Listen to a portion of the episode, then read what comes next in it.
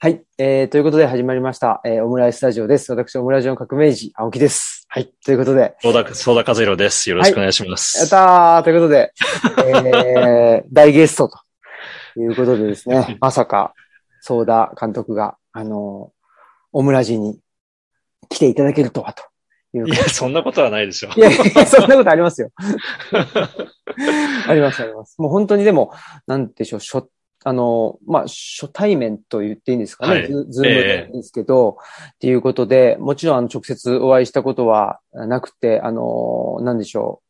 あの、試写会であったりとかっていうのにも、上映会とかっていうのにも僕の方は、あの、お邪魔したことも、あの、なくてですね。はい。はい。なので、えー、ちょっと、なんて言ったんでしょうか。もう本当に、あの、初めてご挨拶させていただくという感じではあるんですけれど、はいあ。の、で、まあ、あの、と、とはいえ、あの、一方的にこちらは、あの、フォロー、フォロワーであったというかですね、フォローさせていただいてはいて、はい。で、はい。で、まあ、きっかけとしては今回の、あの、撤退論という、まあ、あの、内田達先生が編著で書かれてる、あの、小文社から出てる本の、本に、えっと、はい僕僕もそうですし、あの、ソーダ監督も、えー文章を、あの、寄せていて、で、その中で、あの岡山の、えっと、牛窓の方に、あの、もう、あの、移住者ということで、はい。あのー映画の時は、あれですもんね、ニニューヨークにあの、最後帰ってくるってことで、そう。ですもんね。港町でね。そうですね。あの、はい。なんか2018年。2018年公開なんですが、はい撮影自体は2013年だったんですよ。あ、そうなんですね。はい。あの時は、柿工場という作品と、はい。お港町という作品を同時にというか、ああのーまあ、同時に撮ったというか、一本の映画を作るつもりで、牛窓で、あの、カメラを回して、その後、ああ、2本映画が作れるなと思って、その素材を使って2本使っ作ったってことなんですけど、うーん。あれ撮影は2013年の11月だったんですけど、はい。はい。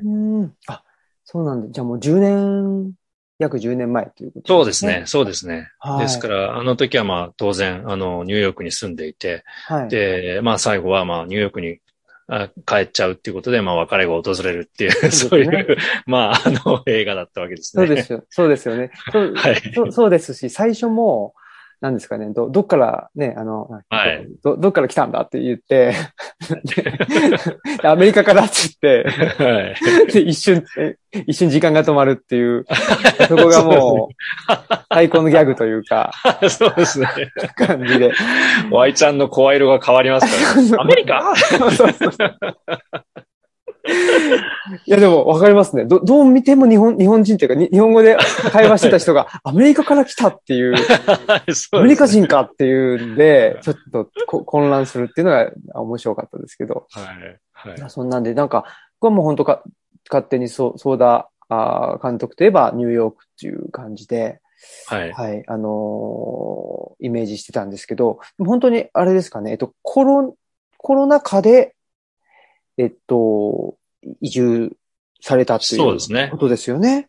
そうですね。きっかけはもうまさにその通りで、うんうんまああの、2020年の春に、えー精神ゼロという映画を公開するために、あのー、日本にやってきて、で、あれよあれよというまでに、こう、緊急事態宣言が出されて、で、あの頃、ニューヨーク一番ひどかった時ですよね。あの、うん。その、なんか、どんどん人が死んでいって、あの、病院も、お満杯になって、そのセントラルパークに野戦病院みたいなのが作られてみたいな時ですよね。うんで、あの、あの事態になってですね、あの、本当はまあ、すその、まあ4月に来て、6月にもニューヨークに帰る予定だったんですけれども、あの、もう飛行機が飛ばなくなっていて、で、じゃあ日本にいようかと。で、いるしかないねと。でも、東京じゃなくてもっとこう、リラックスで できるとこがいいなっつってですね。まあ特にあの時はもう緊急事態宣言とかなんたらでもう本当に息が詰まるような感じがあったんで、まあそこで思いついたのがまあ牛間だと。うんうんまあそれまでにね、あの映画も2本撮らせてもらってるし、うんあの、しょっちゅうその休暇で、あの、滞在はしていたので、で、その、いつも滞在に使わせてもらってるその家が、まあ、あの、使えるということだったんで、じゃあそこに、あの、行こうということで、まあ、いわば逃げていったわけですね。で、逃げて、まあ、はい、そうです。それでまあ、生活してるうちに、まあ、ここに住んじゃうのもいいよねっていうふうに、あの、相談して、で、まあ、そのまま住むことにしてしまったっていうことですね。うんおそうなんですね。じゃあ、まあ、なんでしょうね。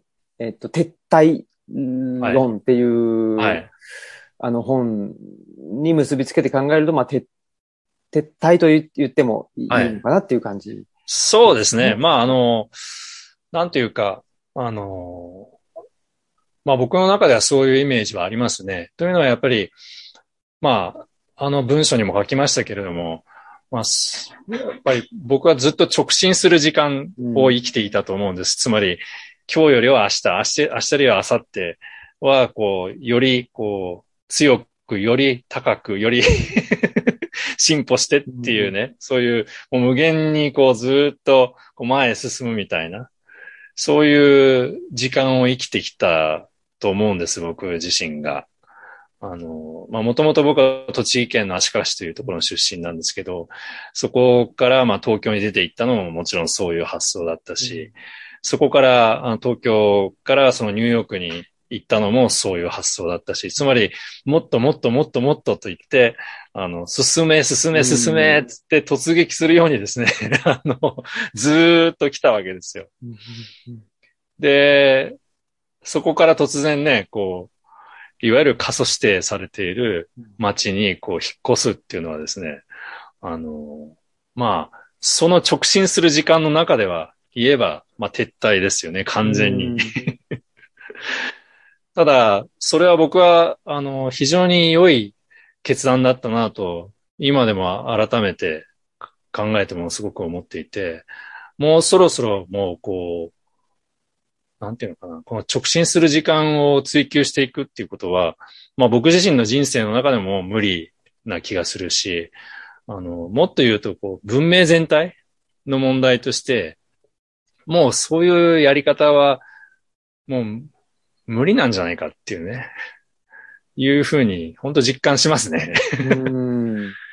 だからもう、あの、循環する時間っていうふうに、いうふうに、まあ、あの、まあ、これは僕の言葉じゃなくて、えっ、ー、と、山尾三三世さんっていう人の言葉なんですけど、その、要は、循環する時間、直進する時間ではなくて、えー、循環する時間の中に生きていく。つまり、これはあの、こう、前前進むんじゃなくて、繰り返しの時間ですよね。うん、まあ、朝起きると日が昇ってて、で、その日がこう、夜、あ、夕方になると、こう、日が暮れていく。で、そして、ま、次の朝、じゃあ、進歩してるかって言ったら別に進歩してるわけじゃなくて、ちょっと違う一日がもう一回始まるっていうね。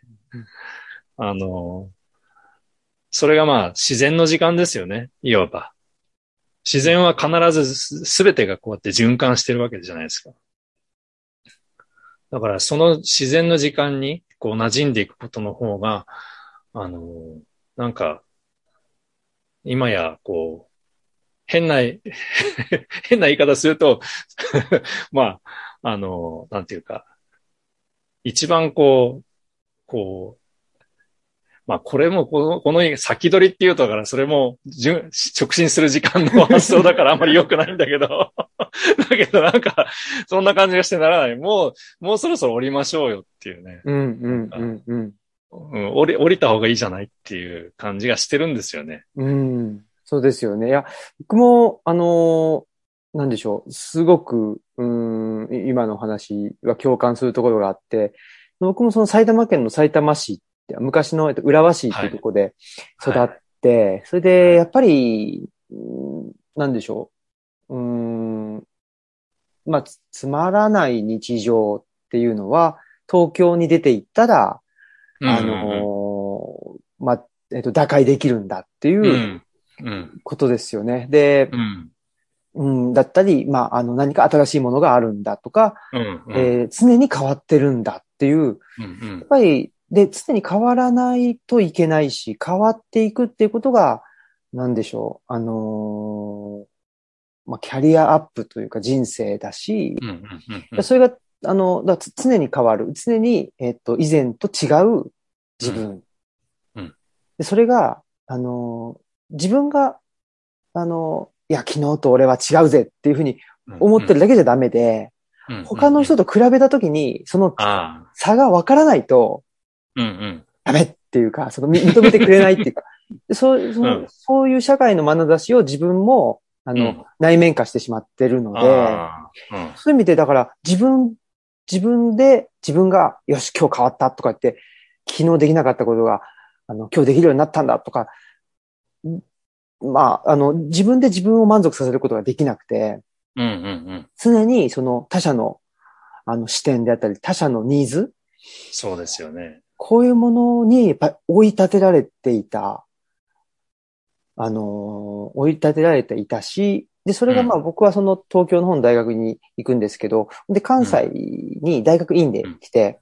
でそこで内田先生と出会って、で、内田先生の大学院のゼミにも通わせてもらうんですけど、まあ、とはいえ、やっぱり研究者っていうのは論文を書いていく。で、論文書いていって、えー、大学の職に就くっていう、やっぱり、まあ、その、キャリア、キャリアパスっていうのが、まうん。うんあ、あって、み、みんなが見えるキャリアパスっていうのがあって、やっぱりその頂点には、まあ、日本でやったらと東大、京大があってとかっていう、やっぱりそ、の、あの、厳然たる、あの、ヒエラルキーがあって、で、だから、そのヒエヒエラルキーを否定することはできなくって、うん。で、否定したら、まあ、それこそ、あの撤退であったり、うん。あのーまあ、撤退って言えたらいいんですけど、まあ、うん。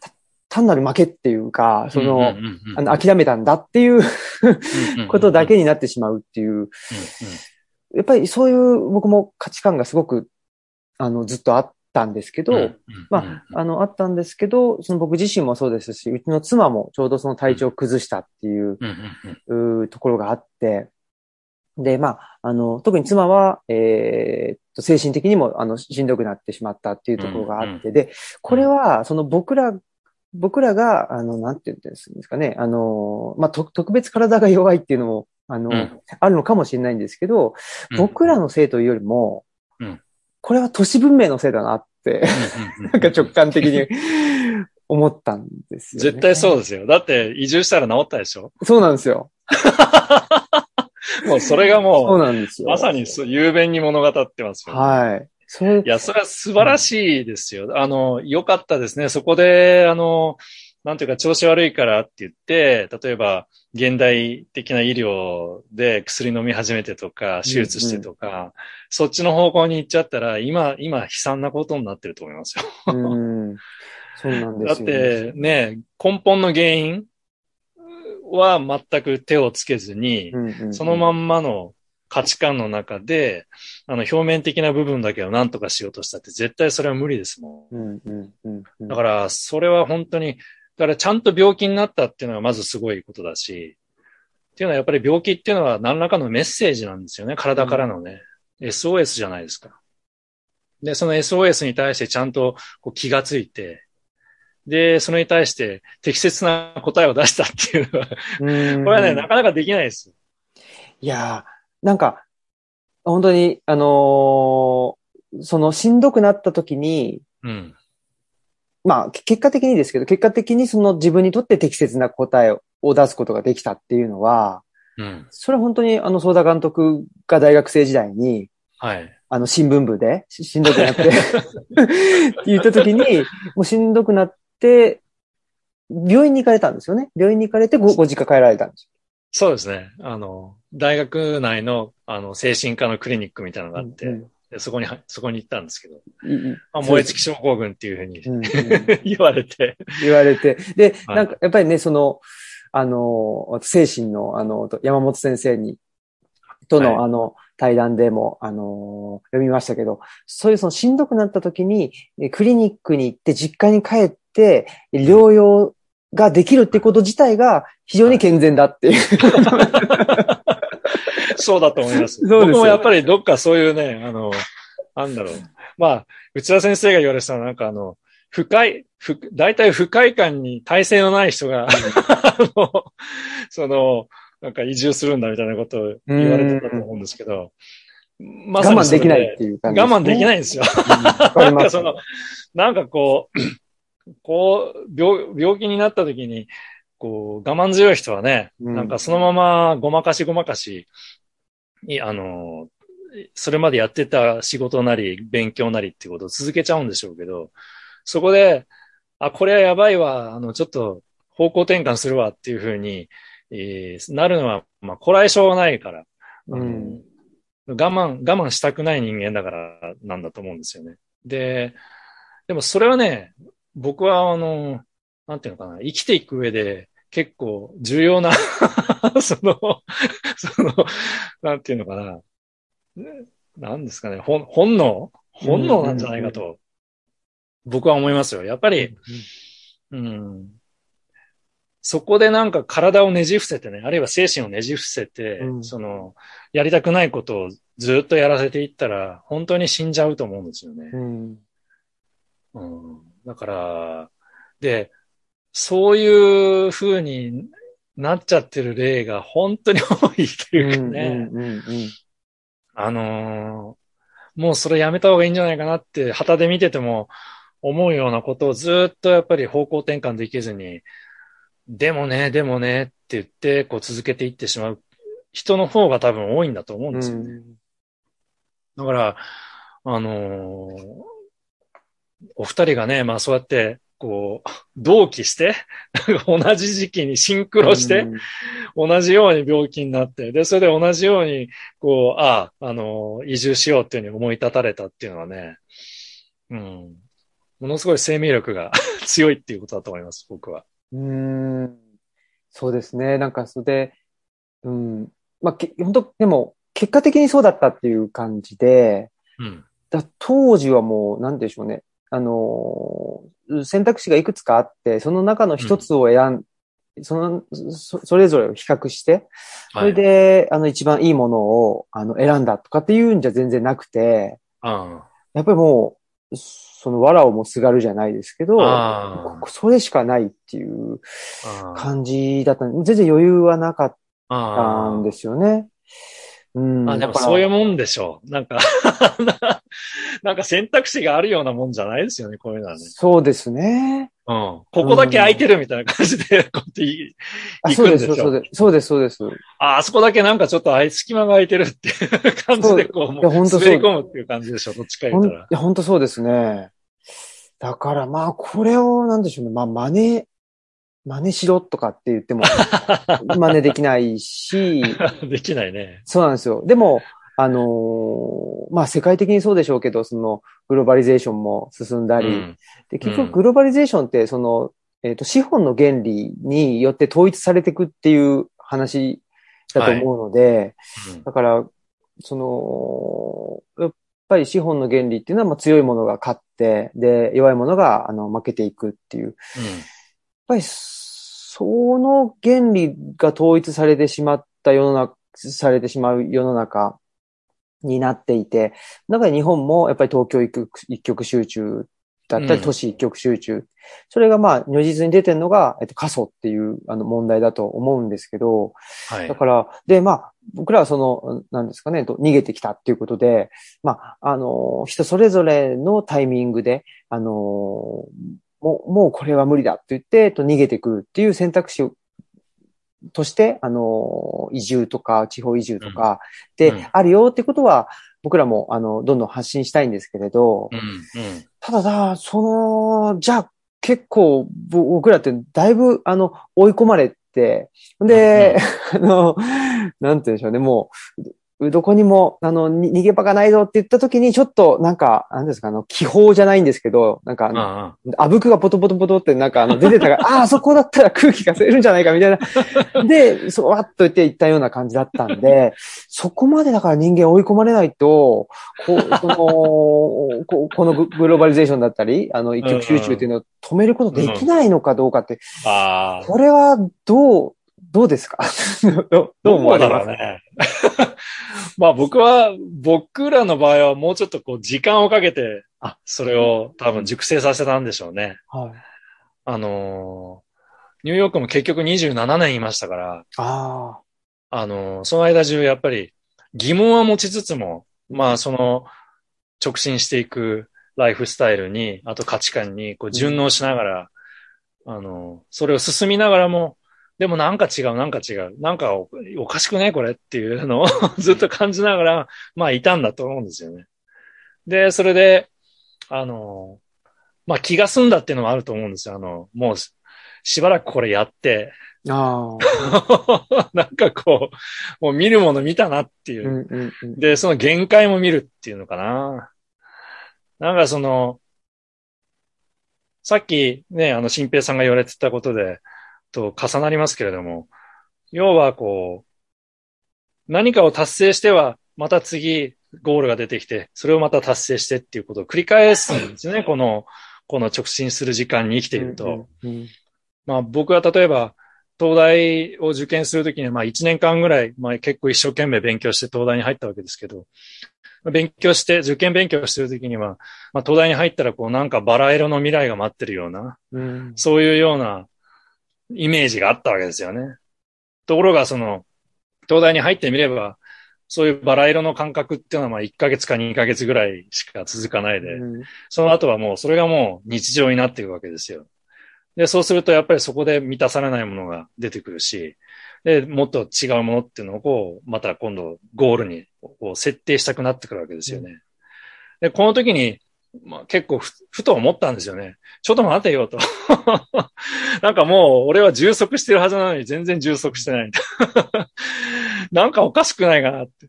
これ、なんか下手するとこれ、ずーっと永遠にやるのかなっていうのは、なんかその時に最初思ったんですよね。思ったけど、じゃあ、他の生き方、オルタナティブなものが自分に見えてたのかっていうと、それが見えなかったんですよね。うん。だからやっぱりこう続けてったわけですよ。で、まあ実際でもそれの繰り返しですよね。まあ映画監督をずっと、あのー目指した頃は映画監督になったら、きっとすごいバラ色の 生活が待ってるんだろうと思ってたけど、で、それが実現してしまうと、それがやっぱり日常になってしまうわけですうよ。で、その中が、なんていうのかな。まあこれ仏教の教えでも、渇望って言いますけれども、あのーこの何かを望んでこう得たいという、この渇きですね。うん。これはあの、こう満たされたら解消するものじゃなくて、満たされた瞬間にもっと乾くっていううん。性質があるわけですよね。でそれはあの、ブッダはまさにそれを見抜いて、だからその活動に気をつけなさいっていうふうに言われたわけなんですけど、あの、本当にその通りで その満たせば満たすほど、喉が渇くっていうう、ん。そういう原理があるわけですよね。うんで、もう一つ僕がすごく、あの、まあ、あの、疑問に思ったのは、なんかこう、ずっと競争して、で、それで、その中でこう順位を上げていくっていうことをやってきたわけですけど、これってどうしてもやっぱり、競争すればやっぱ必ず勝つ人もいれば負ける人もいるわけだから、あの、全員が幸せになるってことはむできないんですよ、原理的に。原理的に無理なんですよ。うん。で、しかも、じゃあどっちが多いの？っていう、その、要するに、トップに立つ人と、あの、トップに立たない人、立てない人、どっちが多いのって、それ原理的に言って、立てない人の方が多うん。うん。もう、やたら多いわけじゃないですか。うんだから、敗者の方が絶対多いんですよ。で、で、勝たないと幸せになれないってあったら、ほとんどの人は不幸になるっていうことなんですよね。うんで、それはきつい、きついですよね、これ。で、しかも勝つっつったって、それは瞬間的な勝ちであってね。うん。あのー瞬間的にはなんか勝ったかもしれないけど、次の瞬間もう負けてる可能性もあるわけじゃないですか。実際そうでしょなんか、あの、すごい、例えばいい映画が撮れて、すごい大ヒットして、で、賞も取ってって言ったとしても、次の作品も、ものすごい大こけする可能性もあるわけですよね。で、大こけすれば、前のその達成感が大きければ大きいほど、もっと不幸になるんですよ。あの、うんあんだけ、この間の作品をあんだけ受けたのに、なんでこんなに客入らない、今回は客入らないんだろうっつって、その過去の自分とすら、あの、競争するようになるわけですよね。これは辛いですよ。で、この辛い人生っていうのを、あの、みんなでこう、なんていうの？やっていくっていうことは、もうちょっと僕はごめんだなと思うし、あと、こんなになんか、物質的にね、あの、こう、恵まれた世界に生きながらにして、なんか不幸そうな人が多いっていうのはね、もうここに原因があるとしか思えないわけですよ。だからもうこれは離脱するしかないっていう。この、このゲームから、ゲームから離脱して別のゲームをプレイするしかないんだと思うんですよね。それが、まあ、その一つの方法として、まあ僕は移住っていうのは、まあ非常に有効なものだと思うんですうん。ただそれはもうマニュアル化することはできなくて、マニュアル化したら突然それが今度は移住の競争になっちゃうからね。うん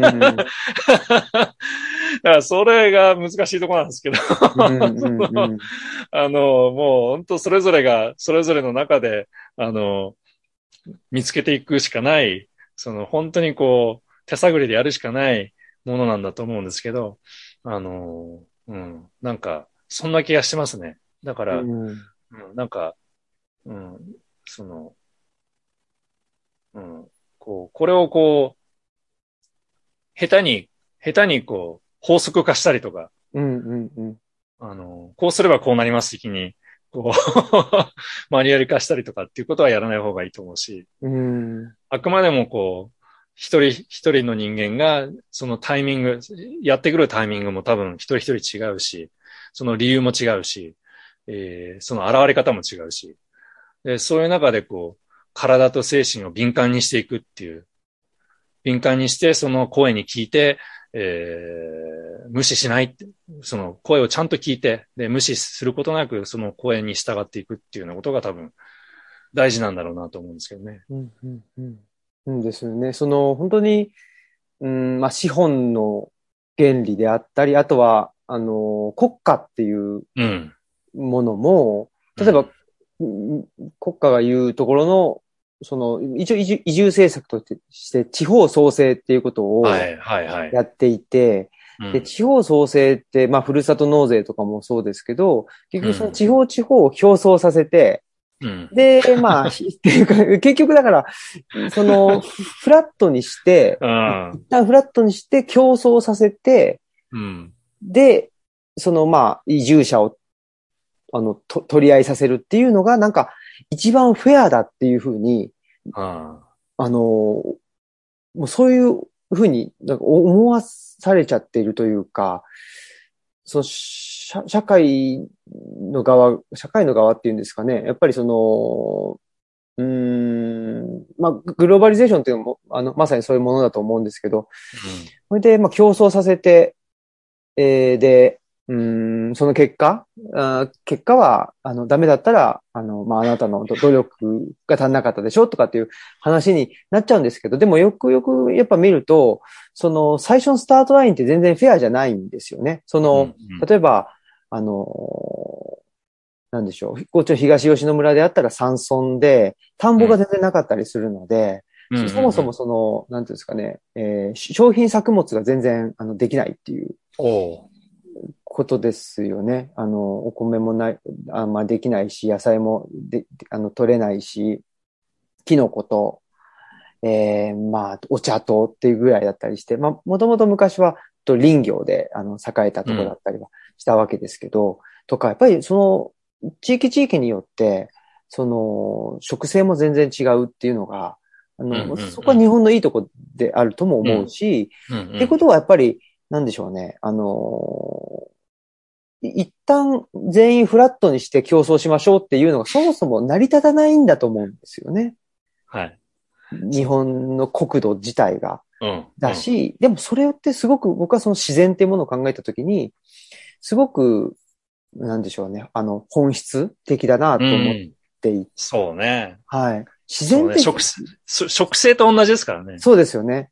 うん。だから、本当に、まあ、あの、ソーダ監督の映画でも、本当に、まあ、精神にしろ、あの、精神ゼロにししろ、やっぱり出てこられる方がすごく、まあ、なんていうか、いい意味で言うと、その、と、特色があるっていうかで、えだし、で、まあ、だから、まあ、僕の視点から言うと、その、皆さんが自然っていうものを。内包してるからこそ、うん。社社会の中で生きづらくなっていて、うんいる。し、で、その自然を内包しているからこそ、もう人それぞれ違うっていうふうに、あの、見、見れるっていうことだと思うので、うんうんうんそういう意味ではその地方とか日本って国土が豊かだよね。だから一旦フラットになんてできないよね。もう本当人それぞれだし、地域地域それぞれだよねって、そっからやっぱりスタートしないと、うん。これはもう本当に、なんでしょう、競争原理の社会に、から抜け出せない、本当だね。だろうなと。本当なんですよ。うんいや、そうですよ。だから、あの、そこ注意深く見ないと騙されちゃうとこですよね。うんあの、その発、価値観がどういう価値観に基づいているものなのかっていうことですよね。うんうんで、多分その、それこそやっぱりその競争の原理とか直進する原理とか、そ、その原理に基づいていろいろやろうとしてもダメで、うんむしろその、それと真逆の方向にこう行くような方法でないと、うまくはいかないと思うんです。うんだから、これあの、なかなか難しいことでね。っていうのは、僕らは基本的には、あの、そっちの価値、なんていうか、すオルタナティブな価値観とか方法っていうものを知らずに大体育っているので、特に現代人はそうですよね。あの、もう生まれた時からずっと、あの、直進する時間で、競争社会の中で生きてますから、だからそれ以外の方法っていうのはなかなかしわか、わからないわけですよね。だからあの、政府がそうやって、あの、地方創生っていう形でね、その競争させようとするっていうのも、それ以外の方法がわからない人がやってるからなんですよ。あそんなに別に悪気があってやってるわけあ。じゃないと。うんうんうんうんその、おそらくそういう人たちなんていうか、うんうん まあ、その、それ以外の方法がわ、わからないからやってるだけでね。良かれと思ってというか、う。うんんでもそうですよね。だって、まあ、受験戦争を勝ち抜いてきた人たちですもんね。そうそうそう 結局よ。よ、そう。よっぽどだから病気になるとかね。あの、ね挫折をするとかね。うんうんそういう経験がない限り、その価値観自体を疑うってことうんはなかなかしないじゃないですか。うんだから、まあ、あるい変な言い方するとみんな病気になった方がいいのかもしれないけどね。病気になるとすごいわかるじゃないですか。そのどこにそこがあるのか。うんあのーてか、挫折しないとダメですよね。やっぱり。うんいや、なんかその、いや、本当でもおっしゃる通りだし、その、本当にあの、精神のあの、あの方、今中さんですかね。はい、今中さん。あはい。もうおっしゃってたことが、まあ、まさにそうだなっていうか、やっぱりその、まあ、病気をしたりとか、その、まあ、精神疾患にせよ、まあ、あの、何にせよですけど、その、まあ、社会的に見ると、その負のうん。部分を持っうんた人からし見たら、うん。社会の中で普通に暮らしているというか、意識せず、何にも意識せず暮らしている人の方が、よっぽど病んでるっていうことを気づ。くし、うん。だし、なんかまあ僕がちょっとその、うん、東吉野に来る前からもずっとお思ってたけど、どうやったらいいのかなって思ってたのが、その、地に足つけるっていうことなんですけど、うん。地に足つけるっていうのはある種の限界を自分の中に抱えることあだし、あ。うん。その限界を、まあ、それが病気、病気するとかってことでもあると思うんですけど、限界を、あの、も、持つというか、限界を、が分かると、なんか、なんでしょうね。反対にすごく生きやすくなるっていうああ、それはいいですね。経験はしましたね。ああ。で、地に足をつけるっていうのは多分もう、その、なんていうかな、すごくいい表現だと思うんですけど、あの、多分こう、文字通りそうなんだと思うんです。ああの、地っていうのはこれ大地であって、自然なんだと思うんですよね。で、自然、自然にの声を聞くというか、自然と共にあるっていうことは、限界を持つことじゃないですか。うん、うん、うん、うん、うん。あのーなんていうのかな。こう、自然の中で、こう、無、無、無限にな、例えば同じこう、壺、この、これだけの壺数でね、もう、たくさんこう、作物を取りたいと思ったって、やっぱり限界あるわけですよ。そんななんか、あの、その、自然っていうのはそういうふうにはできてないからね。あの、お金とかと違って、お金の場合はね、あの、ちょっと、ちょっとしたお金でも、こう、単なる数字ですから、あの、なんかの投資で無限に増えちゃったりとか、うんでも、なんかもうすごい不自然なことが簡単に起きますけれども。だけど、自然の世界では不自然なことって起きないんですよね。当たり前ですけど。で、それは何かっていうと限界があるっていうことを本当,、うんうん本当に見抜いておられるなと思うんですけど、その自然のそう特徴っていうのは本当に限界があるってことなんだと思うんですよね。で、僕らがし、その、に寿命があるっていうのもそうだと思うんです。あのーうん必ず私たちは老いていって、で、必ず最後は死んでいくっていう。これもどうにもならないことなんですよね。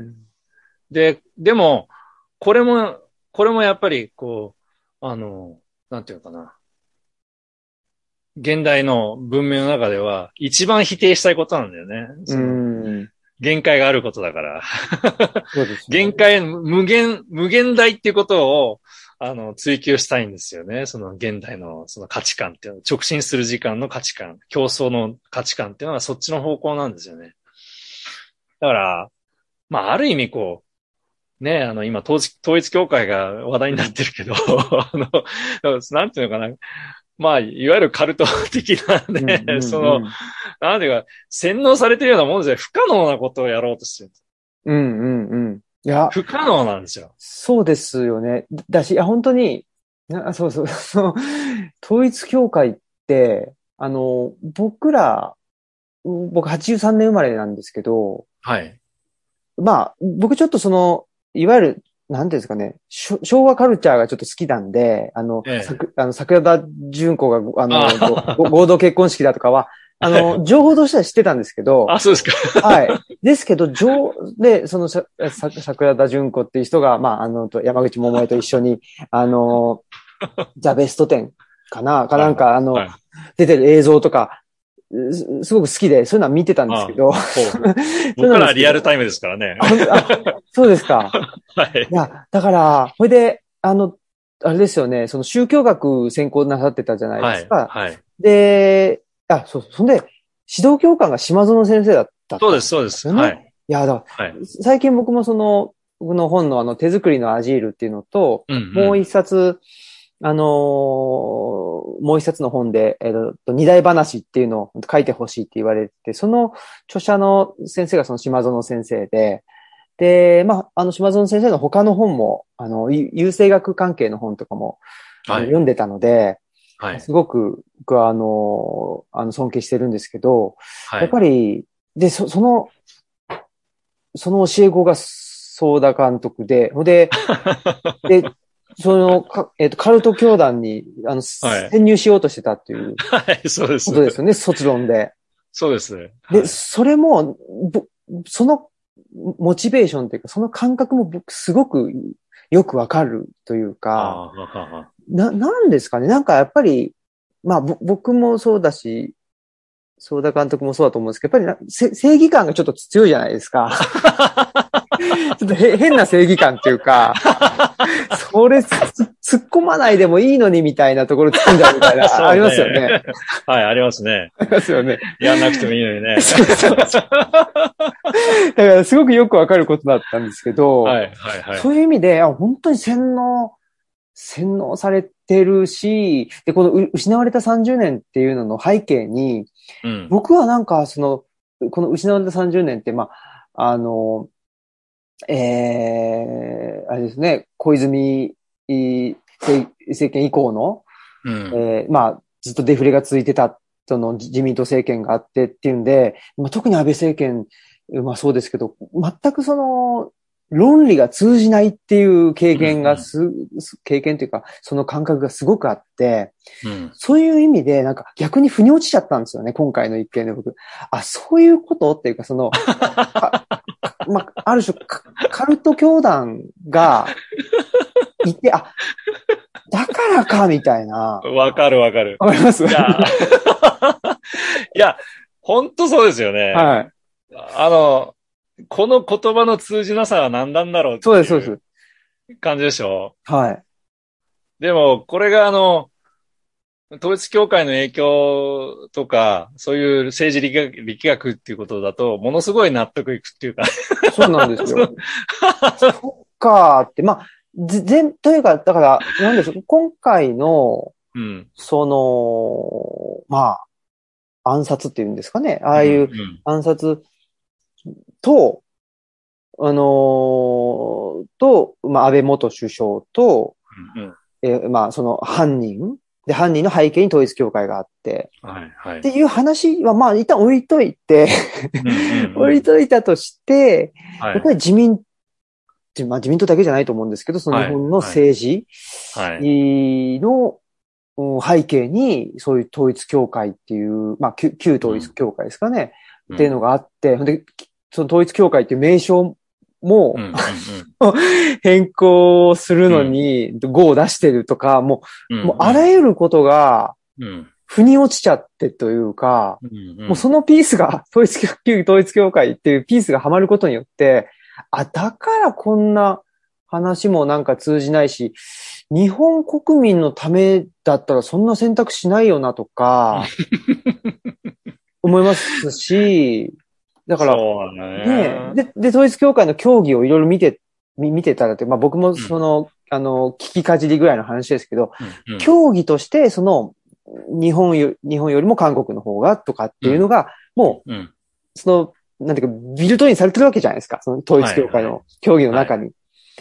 それも含めて、あ、だから、だからかっていうのはもう、まあ、とはいえ、じゃあ、だからその、神道政治連盟と統一教会、どういう、普通の人であれば、そうやって両,、両立しないものを自分の、まあ、支持母体として持持ったら、もう頭おかしくなっちゃうと思うんですけど、そこが、ああ、安倍元首相の、はい。まあ、よく言うとレンジの広さで、よ、せ節操のなさっていうか、あこういうことかみたいなのが、なんかいろいろ繋がってきちゃって、っていう感じです。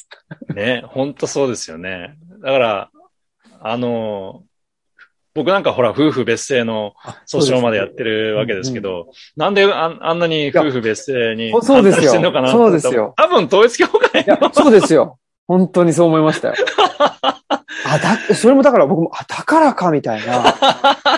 納得みたいな。ねは納得しちゃいますよねい。し。ちゃいますね。で、これはね、僕にとってはね、あの、またかっていう経験でね、ああの、またか。はい。なんか、僕、あの、東大、東東大に入った時に東大新聞っていう、その、えー学生新聞に入ったんですけど、その頃は本当に原理研っていう、まあ、その東大、その統う統一協会のその学生組織ですね。はい。原理研っていうのがものすごい勧誘も盛んで、あその、その東大の近くにもビデオセンターとか、まあ、ホームって言われてたんですけど、あ。あの、そういう、なんていうのかな、勧誘所みたいなのがあったんですよね。はい。で、もう新入生がどんどん勧誘されて、で、うんそのどんどん入信しちゃって、で、あの、親が困って、みたいな、もう、あの、被害者、被害者を救済する団体があったりとか、あの、まあ、結構社会問題だったんですよ。うん。で、あの、東大には東大新報っていう、あの、原理研が出してる、その、学生新聞もあって、あで、まあ、明らかに、まあ、東、僕らの東京大学新聞の、なんていうのかな、紛らわしい、そあの、新聞を出して、ーで、まあ、なんかええ、格乱に使ってたんだと思うんです。えだから僕らにとってはもう現実的な、その、なんていうのかな、脅威というか、うん。あの、なんていうのかな。あの、しょっちゅう僕も結構潜入取材とかしてたんですよね。そう。で、潜入そんな、そんなんもあって結構宗教学に興味を持ってったっていうのはそうなんですか。あの、で、島園先生は、あの、し新宗教、その当時、うん。あの、新宗教をすごい、あの、専門的に研究されてたんで、それで、あの、僕も、あの、新宗教に、こう、あーその、信者のふりをして入って、で、その、な、ない、なその、どうやって、あの、そこの信念体系を自分が重要するのか、まあ、うん。もっとフラット、もっと、あからさまな言葉言っちゃうとどうやって洗脳されるのかっていうのをですね、うんあの、自分の体を実験台にして、あのーなんていうのかな、こう、記述しようとうん。いうのが、まあ僕の卒論だったんですけど、うん。うん。まあそのために、まあ最初は僕はオウムを選ぼうとしてたんですけど、うん。オウムがまだ、あの、あの地下地、地下鉄サリン事件を起こす前だったんで、な、何年ぐらいですか？それは。えっ、と、93年に僕は卒業しているので、あ多分92年ぐらいに多分卒論のことあ。をやってたんでしょうね。あただまあその時にオウムにしようと思うっていうに、島園先生に申し上げたら、いやちょっとオウム最近変だからやめとけ。あ。おおさすがですね。すごいですねで。それでなんか別の団体、まあコスモメイトっていうのがその当時あったんですけど、はいまあ今ワールドメイトっていうのに解消してますけど、ああ、なんか名前は聞いたことがある。はい。そまあそこはまあ、その、入ってもすごく抜けやすい宗教だったんで、はいまあそこに、あの、入って、で、その体験を、まあ、その、まあ、しなんていうか、卒論にしたんですけどね。うんうんうん。うんまあちょっと話がそれましたけれども、でもその頃は、だからい、やいや、その頃、だから僕にとっては結構統一教会ってすごい大きい存在だったんですよ。いや、だから、対抗する存在として。ああ、すごい。うーん。でもそんなことはもうだんだんもう忘れていって、で、ずっとこう、統一教会ののことなんて僕の、なんていうのかな、精神の地図になかったわけ。うんずっと。それが突然また今回の、その、安倍さんの、うん。その、事件によって、突然、こう、バーンと出てきて、で、そしたら、あ、こんなにもう正解に食い込んでたんだ、信じられねいや、すごい、すごいですね。え。でもそこから、まあ今おっしゃったように、腑に落ちることがいっぱいあって、うんっうんうんうん。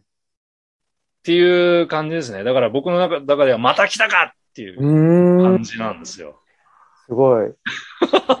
いや、あのーなんて言ったんですかね。僕も今回はだから、とはいえ、やっぱり僕はその世代としてちょっと違うので、統一教会っていうワードよりも、やっぱり、うーん、はっきり言っちゃうと、創価学会っていうか、の方が、はい。あのーうん、耳にしましたね。うん、で、うん、ですし、なんでしょうね。だまあ、腑に落ちたのもありますし、でも、なんでしょうね。もう一個は、ちょうどだから選挙のし時でもあったじゃないですか。で、選挙、うんうん選挙結果、まあ、特に大阪とか関西はすごく僕はあの、がっかりっていうか、うん。うんまあ、あと維新がと躍進してっていうことで、はい。だったんで、大丈夫かよ。まあ、あの、さっきの本当に維新ってもう競争原理で、あうん。の、どんどんと、まあ、あの、既得権益だとかつって、あの、うん大事なものをどんどん、あの、壊していくっていう、うん そういうことだと思うんですけど、それで、うん、それやっちゃうとなっていうのがあったんで、ちょっと、あの、暗淡たる気持ちではあったんですけど、でも、あの、に、日弁連かな？日本のはい。弁護士の方々で、の、あの、れ連合ですかね？で、やっぱりその統一教会であったり、そのカルト宗教と戦い続けている人がいたんだっていうところで、そういう意味で、あ、なんか、全然関係ないことですけど、なんか僕はその選挙結果でちょっとあの、がっかりしてて、でも、一方で、その、その弁護士の方々とか、まあ、有田義行さんとかも含めてですけど、はい。はい。戦ってる人戦ってんだなっていうんで、ちょっと、あの、すなんか捨てたもんじゃないなとかいうにも思ったり、なるほど。なるほど。そういうのも思ったり、あとはやっぱり、まあ、ちょっと、その、僕もツイッターすごい見見てるんですけど、はい。はい。あのツイッター見てると、今まで、まあ、うん、敵対じゃないんですけど、交わらなかった人たちが、うんその統一教会っていうものに対しうんてやばいよねっていうので、うんうんうん交わり始めてるっていうのも結構ちょっと面白い現象だなっていうのが あったりしますね。あ、それね、その感覚ありますね。あります？ありますね、ちょっとね。あの、コロナの時にもあったけど、そうですね。ね、なんかあの、なんかこう、いわゆる政治地図、右と左の政治地図とは関係のない軸のものが出てくるとね、そうですね。混乱するんですよ。ここでなんか交流が起き始めるんですよ。起き始めますよね。で、まあ、ぐ具体的に言っちゃうと、やっぱり、あの、ま、えっと町山智博さんはい、はい。と、あのーあの、ひ、ひろゆきですっけ？あの、はいはいひろゆきさん が、ちょっとなんか同じ、その、風に、と統一教会を攻撃してうん。うん。とか、あとなんか、百田直樹氏のツイートをなんか、はい。あの、町山さんが普通に、あの、うんと引用してリツイートしてたりとか、本当？えらいことになってきたな、みたいな。そんなんで、なんか悪いんだかわかんないけど、そうなんですよそういうことが起きますよね。来ますね。うん。いや、だから、この感覚は前、だからあれですよ、あの、籠池元理事長が、はい。なんかちょっとその、まあ、いわゆるその、なんて言ったらいいんですかね。あのね、えっ、と、あの一件があって、で、で、なんか100万円がどうとかとか言って、一はいはい時ちょっとヒーローめいたとかあったじゃないですか。あ、ありましたね。あの、だから、なんつうブ、ブラックヒーローとかって言うんですかね。あの な感じっていうか、ちょっとその、今の、なんかそのアメコミの映画もそうですけど、その、うん。ね、あの、今まで悪役だった人たちが悪役が手を組んで、なんかさらなる悪に対してみたいな、なんかちょっと、そういうのも似てんなとかって、思ったり、ちょっとでも、確かに。はい。でも価値観むちゃくちゃだな、みたいな、もう崩壊してるような、何が善で何が悪でとかっていうのが、もう完全に崩壊、崩壊というか、うーん、大変なことだなっていうのは思いますね。でもまあ、もしかしたら結構ぐちゃぐちゃになるといいのかなっていう気もしますけどね。ああのーなんか対抗軸とかそういうものがどんどん入り乱入り乱れていった方が、あのー硬直してるよりいいのかなっていうあ。感じはちょっとあって。あの、なんか、まあ実際、あの、人間ってそういうもんじゃないですか。結構やっぱり人間って、こう、すごい多面的な存在だから、あの、確かに傾向としてはね、なんか、例えば原発に反対の人は、あ大体こういう傾向があって、こういう傾向があってっていうね、こう、なんかこう、似てくるんですけど、確かに。でも、時々全然違う、その、なんかこんなにいろいろなことでは意見が合うのに、この件では全く違うみたいなことってよくあるんですよね。はい。で、そういうことが起きやすいことだったんじゃないですか？その統一教会は。うーん。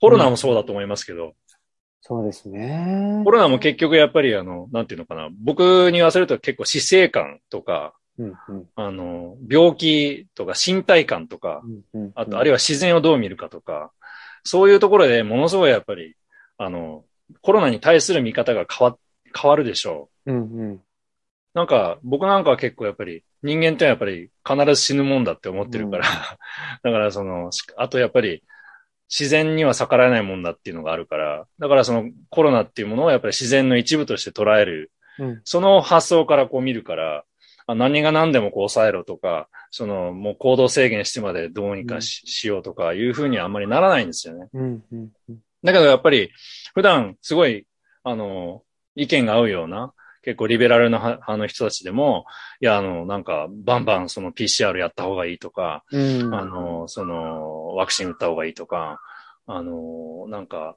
その、僕と真逆のうん。考えを持ってる人の方が多かったんですよ。うん。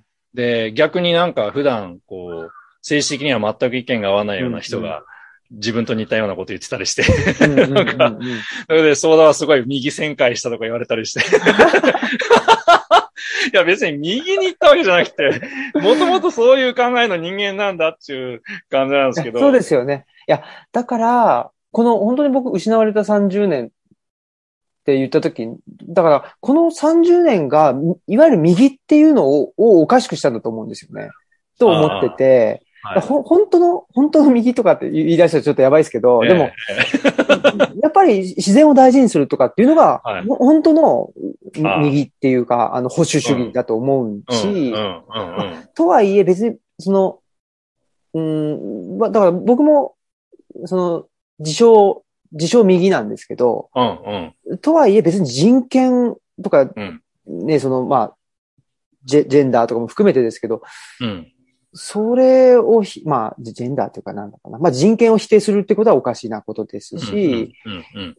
な、ななんて言ったらいいのかな。だし、うん。なんか、まあ、と、うんと、み民族派みたいなのもやっぱおかしいと思うし。だからまあ普通にその、今、なんか自分たちが暮らしてる環境とか暮らしてる自然とかっていうのを大事にして、で、人間も自然の一部であって、うん、うん、うん。で、そこから気気に離されては生きていけないし、っていうところから考えていくと、そんななんか、うん、あんままあ、いわゆるイデオロギー的な右とか左とかっていうのじゃな、じゃないよねっていうことになってくるんだとは思うんですけど。保守ですよね、完全に。ね僕もそうですよ。あの、なんか、なんか、みんな僕のこと左だと思ってるけど、はいだけど、あの、根っこの 部分は本当にだから、なんか、なんていうのかな。そう、本当だから、そう大切な、大切なものを守りましょうよって言ってるわけだから、保守なんですよ。で、あとね。あんま急激な変化は良くないと思ってるし、うんうんうんあの、急激な変化をすると必ず人間は大きな間違いを犯すって思ってるから、うんうんだからその、変えるのはもう、恐る恐る、うんちょっとずつやった方がいいし、で、あこう、うまくいかねえなと思ったらちょっと撤退して、で、こう、恐る恐る、こう、ちょっとずつこう変えていく。で、長く続いて、続いてきたものには、まあ基本的には何らかのこう理由とか、うんうん。あの、英知があるわけで、だから、それを変えようとするときにはやっぱり慎重になるし、うんただし、これは、まあ変えた方がいいなっていうものもあるけれども、だけど、あの、なんていうのかな、それは、その一部であってね、なんか全体をがらりと全部変え、変えようなんて思う。僕も思わない、思わないですよ、うん。全然。で、こう、もともとその伝統的な共同体とかね、あの、まあ、牛窓なんかは本当にそういう街なんですけど、うん。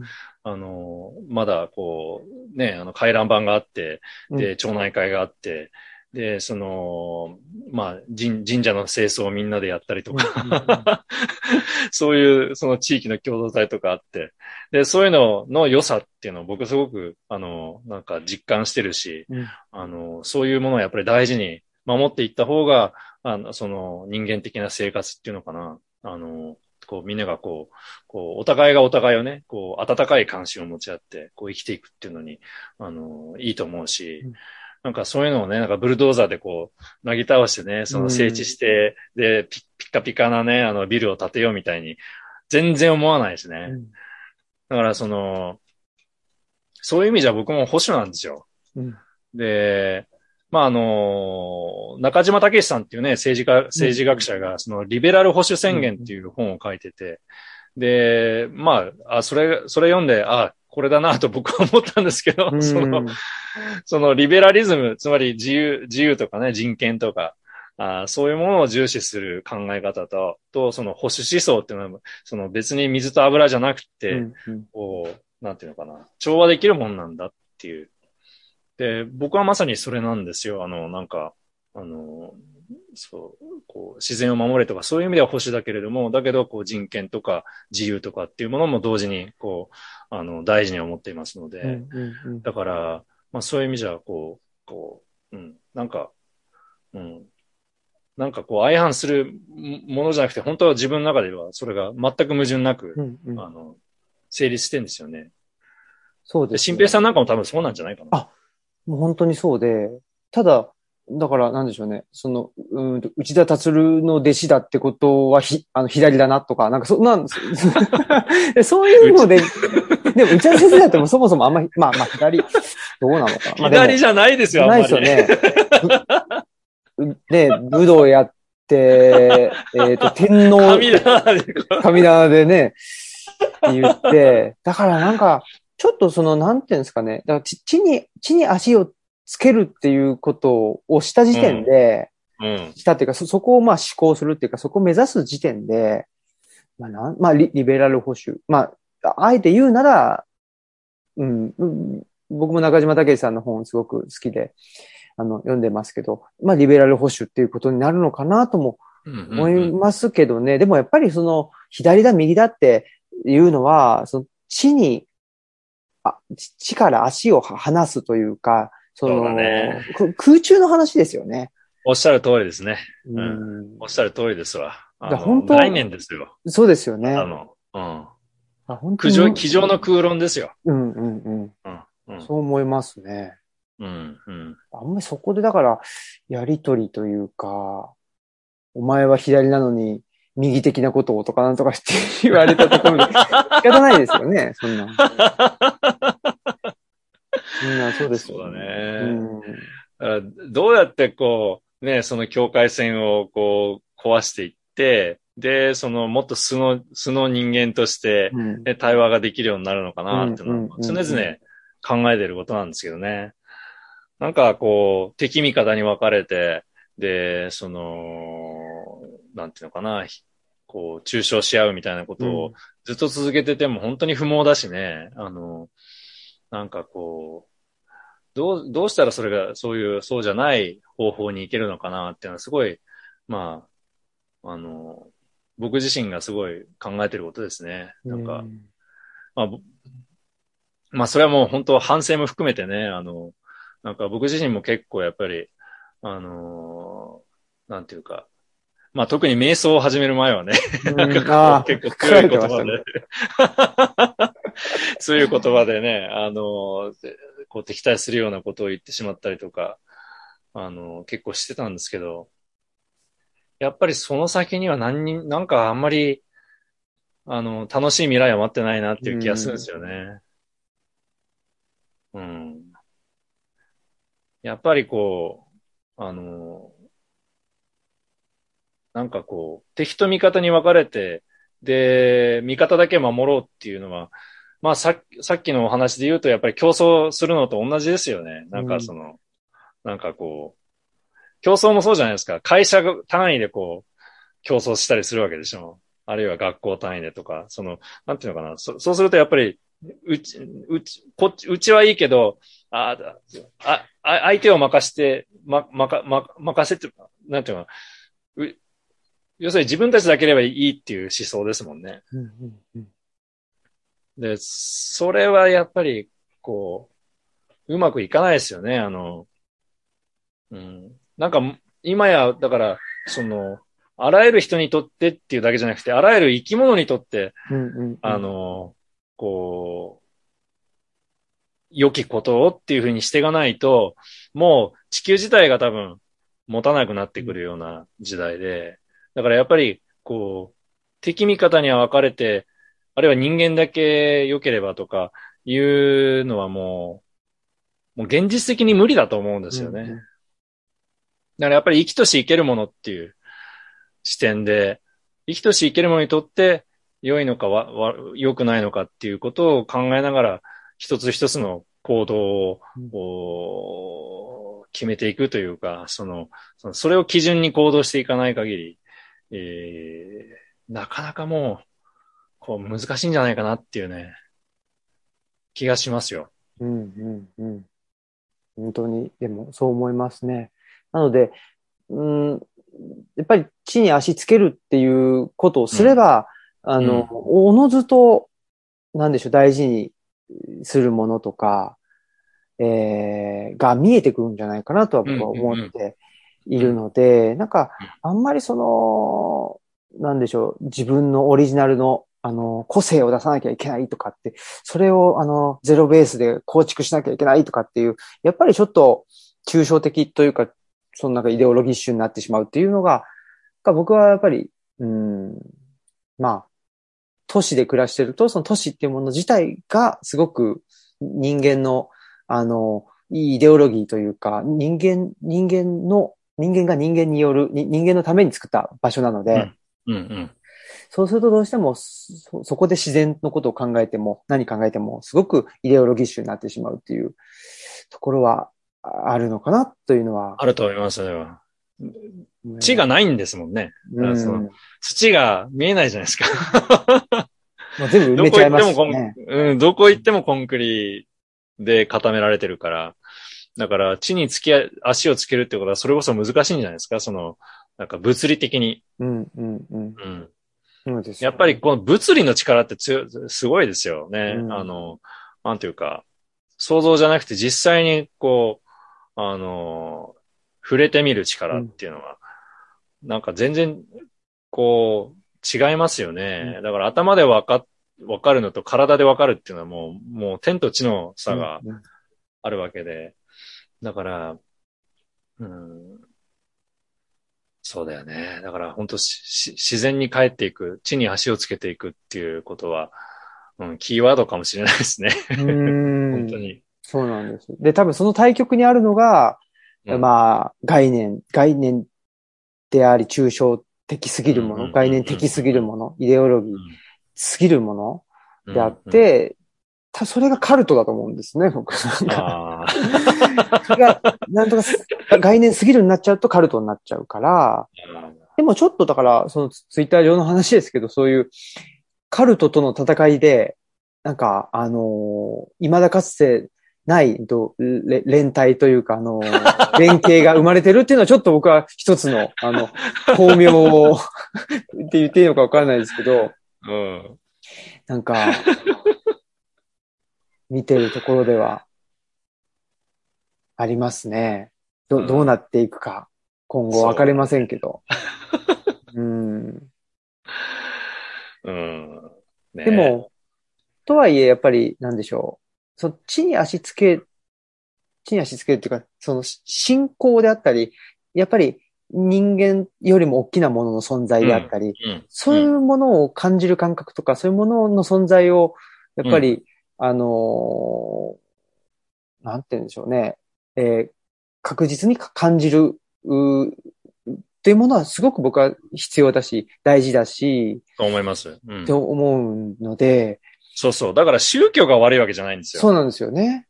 うん。宗教はむしろ大切なんですよね。まあ、あの、宗教っていう言葉でいいのかどうかわからないんですけど、うんあの、そう、今おっしゃったようなことですよね。自然、自分よりも大きいものがあるんだっていうことですよね。わからないことがあるんだっていうことですよね。で、それに対するリスペクトっうんていうかね、尊、尊敬というか、自分の小小ささを知るっていうようなことですよね。で、そういうことは本当に大事なことで、うんむしろ。で、それを悪用したうん ものがね、やっぱり良くないですよ。で、うんあの、まあ、まあ、統一教会はもうその典型なんだろうなと僕は思いますね。うんで、うん、なんか、うん。でも、それはこう、統一教会だけがそういう問題を抱えてるんじゃなくて、社会全体が、そういう、なんていうのかな。それこそ概念の世界、うんえーに、地に足のついてない、そういう、そういう思いの世界ですよね。そういうものに、こう、洗脳されてしまってるっていうか、うんその、それをこう信じて疑わなくなってしまってるっていう意味では、もう、全世界が結構、そういう状態になってるっていううん風にも見えるんですよね。うんうんうんあの、なんかこう、それが強烈な形でね、その、あ教団の中ではこう、出てくるから、まあ、クローズアップされるけれども、うん。だけど、そんなに変わんないじゃないかっていう、ん。その、なんかその普段の生活っていうか、普段こう言われているようなこと、うん。よく考えるとね、ねその、競争に勝ちなさいっていうことだけでもね、うん。よく考えるととんとんでもないことじゃないですか。ね、周りを蹴落としなさいって言ってるわけだから。うんうんうん。うん。なんか、こう、変な話ですよ、やっぱり。よく、よく、よくか、よくよく考えるとね。うんでもそれみんな信じちゃってるわけじゃないですか。そうですね。当たり前とししてしまってるっていう。当たり前のこととして。うんで、それに、こう人生を支配されてる。生き方を支配されてるわけですよ。だから、そう変わらないんですよね、実はね。うんうんうんうん。そうですよねだからその、うん。なんか特殊、特殊な、ね、あの、集団だっていうことで、まあ統一教会とか、まあ創価学会とか、あの、そういうものに対して注目する。で、そしてそれをい異分子として、えーあの、排除するだけでは、あの、なんか、こう、どうにもならないっていうかね。うんうんうん。やっぱりそこを通じて私たち自身のその文化っていうのかな。あの、社会の信で共有されている信憑みたいなの。これは日本だけじゃなくてね、うん結構、それこそグローバルにうんうんうんうん。広がってしまっているその価値観みたいなものがね。あ、でもそうですよね。その、て、敵対、相手、相手と自分っていうのを敵対させて、あいつとは違うとか、あいつには、うん。あの、か勝つんだとか、あとうん。自分たちの境遇が良くないのはあいつらのせいだってうん言ったりして、熱狂を生み出すっていうのは、やっぱり、まあ、それこそあの、トランプ大統領、前前大統領をはじめ、やっぱり各国のそのポピュリストがやってること。だと思うので、そういえば熱狂を生み出すっていうのはね、やっぱり熱狂っていうのはちょっとカカルト的というか、やっぱり似てますよね。いや、そう思いますよ。ううんん。で、そこから抜け出す術があんまりないというかね。うん、そうですよね。まあ経済原理もそうでしょだから、経済原理も抜けらんないじゃないですか、そう簡単には。そうなんですよ。そうなんですよ。うん。だから、うんね、そこをどうやって相対化していくかってことですよね。そうなんでで、うん。それが、うん、まあ、あの、僕なんか最近は、えーっと、行ったり来たりするっていうことを言ってて。社社会の内側と外側を行ったり来たりするっていうんで、うん。それでバランス取っていくっていう。やっぱり、あの、ひなんでしょうね。えーひ原理が一つになってしまうと、そのね熱狂を生み出してしまうし、うんうんえうん。ーどこまでも過剰になってしまうんじゃないかなと思ってて、うんうんうんうんやっぱり常に二つっていうのを自分の中に持っておくっていうのが、あはい、あの、過剰さを、なんか、う生み出さないためには必要なのかなというふうにあ。うんうん。思って、それでちょっと、あの、実験してるというか、生活を、の中で実験してるようなところはあるんですけど。なるほど。実験好きだね。あの、ルチャリズム、リブロも実験だっていうふうにおっしゃってますけど。はい。僕からするとなんかあの、アートのインスタレーションみたいだなと思うんだけど。でも、現代アートの。でも、あのーいや、なんでしょう。本当に、まさにそうで、その、僕は、あの、自分の活動、アートとかって言わないですけど、うん。あの、気持ちとしては、そういう感じでやってますね。ああ前例がないんで、うん。だから、なんでしょう、図書館作る、作ろうと思って作ったわけじゃないのでう、ん。そのうん自宅に本があって、で、うちの妻が図書館司書だったし、で、それを、まあ、自宅の本、えっ、と、面白い本だから貸し出すよっていうのを図書館と呼んでるっていううんうんうん。だけなので、なので、それはもうか、まさに、あの、なんていうか、コンセプチュアルアートというか、はハプニングというか、なんかあの、い。そうですね。マルセル・デュシャンが生きてたら、絶賛しそうなああ、嬉しい。なんか感じじゃないですか。あの、面白いですよね。なんか、その、そういうやり方があるかっていう感じがして、あの、例えば、僕のちょっとし知り合いで、えーニューヨークでそのアーティストやってる人がいて、で、その人が、あの、ある時美術館でランチっていう展示やってて、はい。うん。まあ、美術館でランチっていう作品名で、自分がご飯食べるだけなんですよ。そのランチをね、するだけなんですよ。だけど、そういうふうに、これ作品ですよって言われて、そこでこううんランチ食ってるのを見るだけでね、あランチ 食べるって何？とか、その本質的な問いが、こう、降りてくるわけですよね。うんうんうん。え普段ね、あの、カフェでランチ食ってても、誰も何とも思わないけれども、それを突然、あの、美術館というところに、すすコンテクスト違う部分にこうんうんう置いて、で、それで、それに名前を与えることによって、突然それは、あの、なんかこう、思考実験みたいになるわけですよ。で、それと似たようなものを感じるんですよね。その、そこ、自宅を、こう、図書館にするっていう行為が。うんうんうん。だって普通図書館っていうのはそういうところにないじゃないですか。そうですね。山村に、まあ山村にあったとしても、うん、でもやっぱりその山村とか、その都市から離れれば離れるほど、いわゆる文化的な、文化的に先進的なものはないっていう、うん。やっぱりそういうあの前提があると思うので、そういう前提もあるし、あとはその、普通はその公共施設として、その自治体がね、あの、作ったりするものじゃないですか、図書館って。あるいはその、まあ、大学が作るとか、学校が作るとか。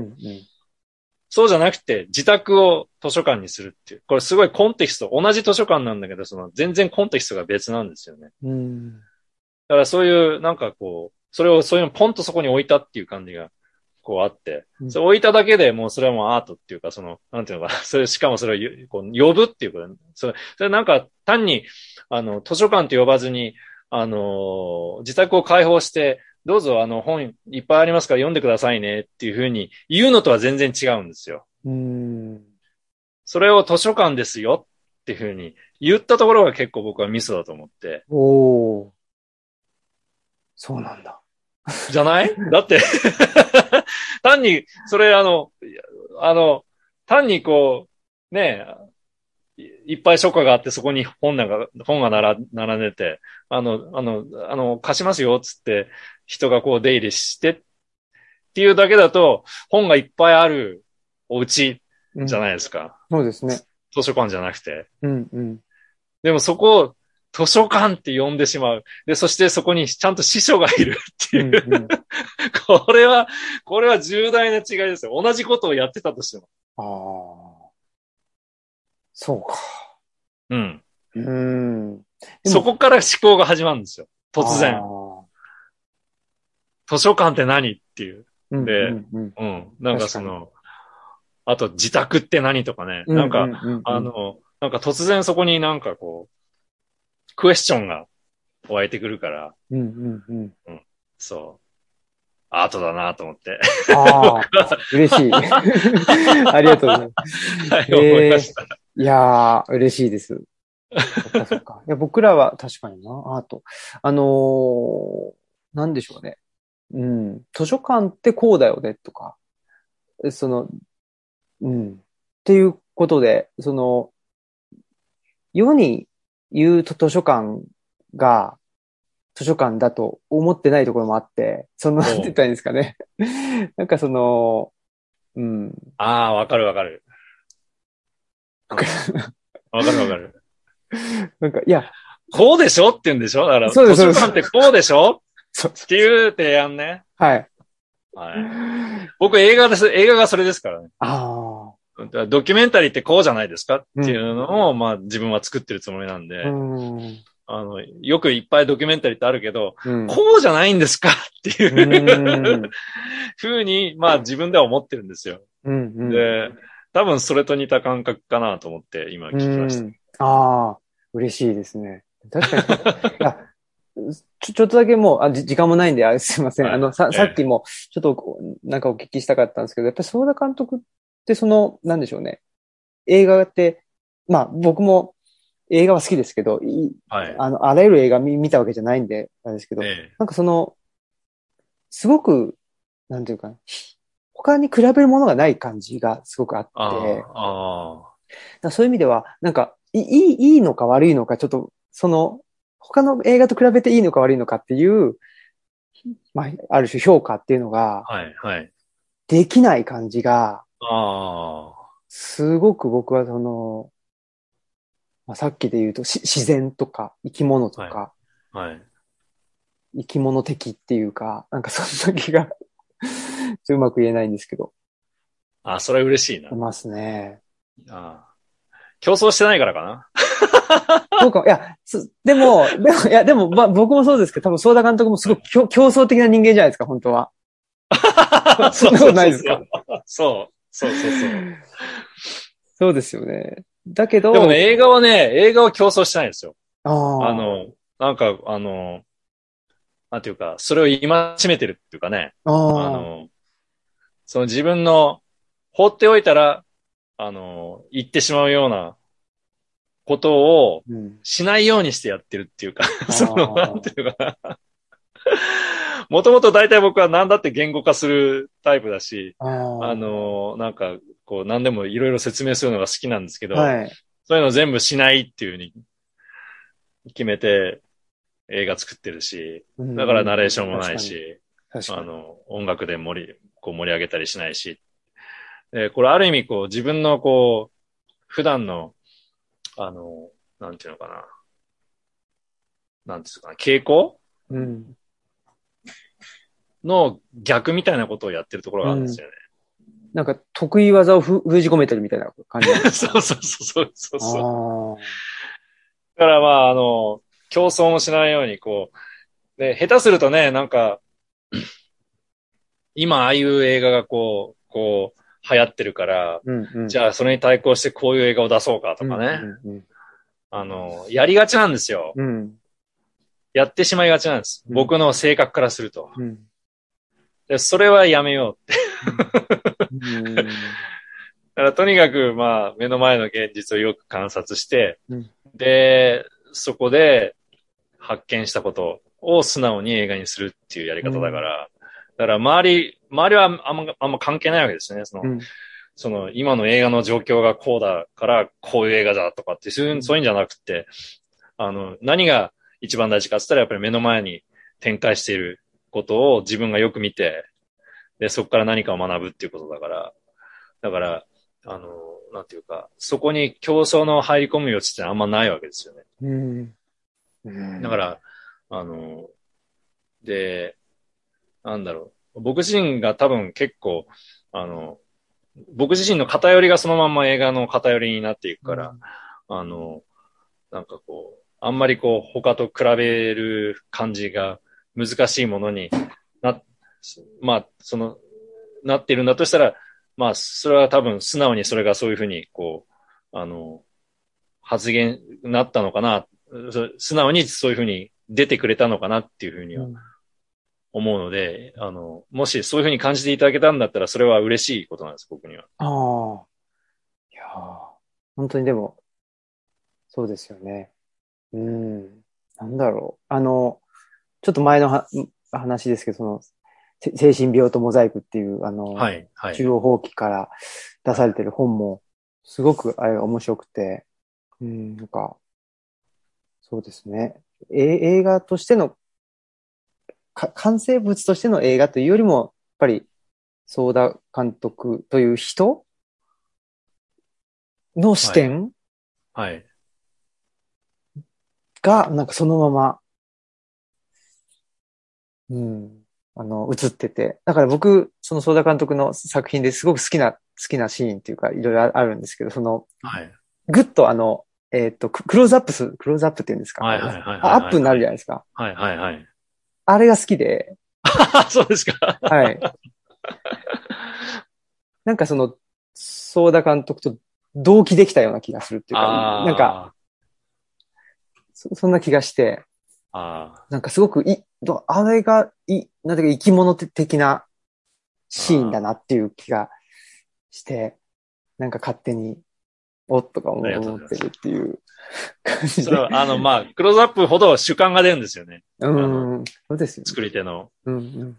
あの、本当はこんだけ見てもいい。こういう画角で見てもいいのに、ここを見ろって言ってるわけだから。うん、うん、うん、うんうん。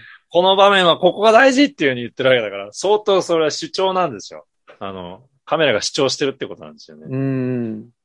だからそこに、まあ、その、あの、作り手の偏りとか、うんうんあの、視点っていうものが、まあ、あの、一番こう出やすいっていうかね。うんあの、うん。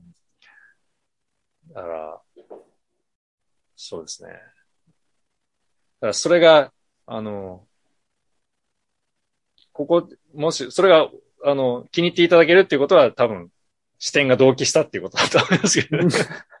いや、確かに。いや、ななんで、そ、そ、そこの場面のそのシーンはい自体が素晴らしいとか素晴らしくないとかっていうのは、ちょっと素晴らしいというか、その、いい悪いじゃなくて、なんか、はい。やっぱり、か、偏ってるってことが、すごく僕は、そ、それ自体が好きで、あそれはに人間偏ってるし、自然も偏ってるというか、自然って人間のことあんまり意識してしてないじゃないですか。意識が当たり前ですけど。そういうところがなんかちょっと、そういうところが、あの、社会の中に、あの、あると、あの、なんていうか生き物が生きていけると余地を見つけたような気がして、あの、ああ安心するっていうところなので、なんか、うん、まあ、そういう意味では、え映画的なのかもしれない。なんか僕、ってか勝手に思っちゃってて、僕も、その、その、あの、そソーダ監督の映画自体は、いわゆる映画的な話じゃないんですけど、ちょっとえ映画的な部分があるじゃないですか。いいわゆる映画的な部分っていうのはい、はい。なんか、そ、それが、あ、ソーダ監督の中にもやっぱそそういうところあるんだとか そういうのをあ 結構、それはありますよ。はい。はい。そういうのいや僕を見見るのも好きだったり。ああ、なるほど、なるほど。僕もともと映画をし撮りたくてニューヨークに行きましたからね。だだから、あの、で、もともとはドキュメンタリーじゃなくて、フィクション映画を作りたいと思って行って、うんで、ドキュメンタリーを始めたのは本当にアクシデントで、うん。向こうでたまたまね、し仕事を探してて、あの、見つかった仕事がドキュメンタリーの制作会社だったっていうところから、まあ、あの、アクシデンタルに始まったのが、まあ、うん。ドキュメンタリーですから、もともとやっぱり僕は映画が好きで、その映画的な時間とか、うん。あの映画的なその、なんていうんですかね、そう映画と的的としか呼びようのない快楽みたいなもの、うん、うん、うん、うん。恍惚とか、そういうようなものがす好きで始めた、あの、人間なんで、うん。その、ドキュメンタリーも、あの、ともするとこう、報道の延長線みたいになって、その、なんかこう、そのなんていうのかな、事実を伝えればいいとか、うん、あその、なんていうのかな、あの主張を伝えればいいとか、まあそういうふうになりがちなんですけど、そうじゃなくて、やっぱり僕もドキュメンタリー、あの、ドキュメンタリーもやっぱり映画、映画としてこう、作りたいっていう気持ちがあるわけですよね。うん、だから映画的でやりたいっていうか、うん、あの、シーンを選ぶ、その、基準もやっぱり映画的かどうかっていうことで、こう、うん。この、この場面はこう入れるとか入れないとかっていううんうんうんね、やっぱり決めているんですよ。だから、あの、なんていうか、そう。そうなんです。基準がそうなんです、自分の。あ いやー、なんか、もう、いいろいろと、あの、お聞きしたいことは、まだまだあるんですけど、もう、あの、だいぶ時間が経ってしまいました。すいません。あのーいえいえお時間いただいてしまって、いえいえ、楽しかったです。ありがとうございました。ちょっと、もしよければまた、あのーはい。ええ。ま、また出ていただいて、あの、と男は辛いよの話とかもぜひああ、そうだね。させていただいたらとも思いますし、はい。はいあの、牛窓の方にも、はい僕らも、はい、あの、あ、ぜひ遊びに来てください。、はい、行きたいなと思いますし、もしよければ、あの、あ、う、うちの、あ うわ、すごい、大きい大きいんですよ。大きいわあ、すごいなんという、なんかユニークな。うちの館長です。館長さん、カボス館長です。よいしょすごい。わ今、あれですか、あと、猫の映画を撮っているという、そうです、そうです。そう。もう、あれですか、あの、素材は、そうですね。大体撮影は終わって、撮影は、あであとは編集なんですけど。うんはい楽しみにありがとうごしておりざいま。ますす。はい。そんなことで、はい、あのーすいません、なんか、あの、僕ばっかり喋っちゃった部分もあったりして、すいません。いえいえ、そんなことないですよ。ありがとうございました。せっかく来ていただいたのに。ありがとうございました。もう本当いろんな話を。で、えっと、ソーダ監督の、あの、えっと、新刊としては、あれですね、あの、内田達先生との下り坂の日本の幸福論と、えっと、山本、おまさ、まさ、正友先生ま。さとも先生ですかね。あの、精神とか、精神ゼロのはい。先生ですよね。との、あのー対談のはい。本ですよね。人薬という本が、もうほぼ同時に出版されたという感じですかね。そうですね。はい。ということで、はい。あの、オムラジ聞いてくれてる人が、もうぜひ、あの、読んでほしいなという感じです。すごい付箋がいっぱいあった。そうなんです。ありがとうございます。そんな読み込んでいただいて。あの、はい。図書館に、と、あの、あ置いて、あ。あ、そっはいかそっか置。かせていただいて、はい。付箋を貼ったまま、あの、図書館に、あの、なんていうか置くんですね。そうですね。そうなんです。なんかあれですよね、あの、こう、借りた人も付箋を貼ったまままた返すんでしょ？あ、そういう人もいいたりしますね。なんかそういうことが書いてあった。あこれ、そうなんです。あ、ありがとうございます。あ、ほ本が語ること、そういうことも 読んでいただいて、あありがとうございますこ。れなんかあの、そのね、借りた人の付箋のところになんか反応して、ね、あの、なんか文章書かれてたりするじゃないですか。そうなんです。だから、へえ、そういう やりとりをするんだと思って、その利用者の人と。普通、普通、普通というか、のの図書館では、まあ、あの、やらないような、というかね、うんやっちゃいけないようなことっていうか、うんはい。面白いですね。うん。それをやったりしてます。はい。そんなことで、また、えー、ぜひ、あの、お話しできる機会を、あの、いただけたら嬉しいです。こちらこそです。はい。はい。じゃあ、はい。ありがとうございました。今日のゲストは、ありがとうございましたはい、あの、相田和弘監督でした。ありがとうございました。どうも、失礼します失礼。します。